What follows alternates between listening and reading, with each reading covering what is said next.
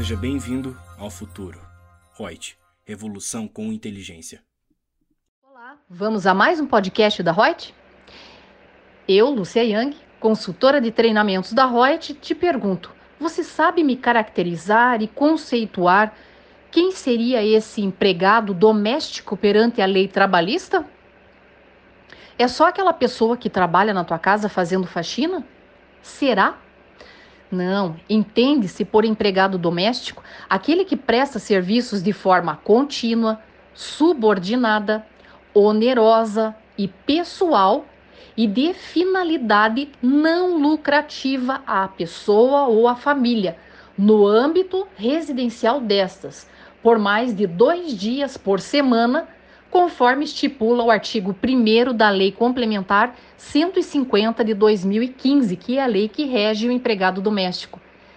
Ou seja, tem que ser um serviço de natureza não lucrativa a uma pessoa física ou uma família no âmbito residencial destas e tem que ter uma continuidade.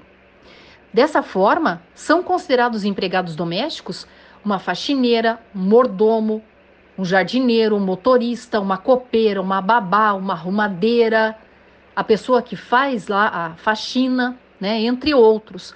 Esse conceito de empregado doméstico, ele abrange todos aqueles que prestam serviços na esfera do âmbito residencial da família e que esse serviço não faça parte da atividade que tenha finalidade lucrativa.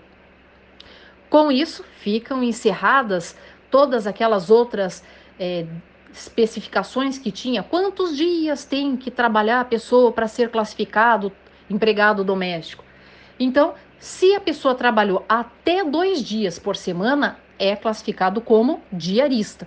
Com a Lei Complementar 150 de 2015, fica encerrada a discussão estabelecendo que trabalhou três dias ou mais por semana é classificado como empregado doméstico e tem todo o respaldo dado pela Lei Complementar 150 de 2015.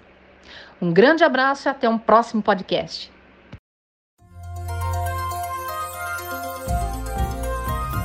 Gostou do nosso podcast?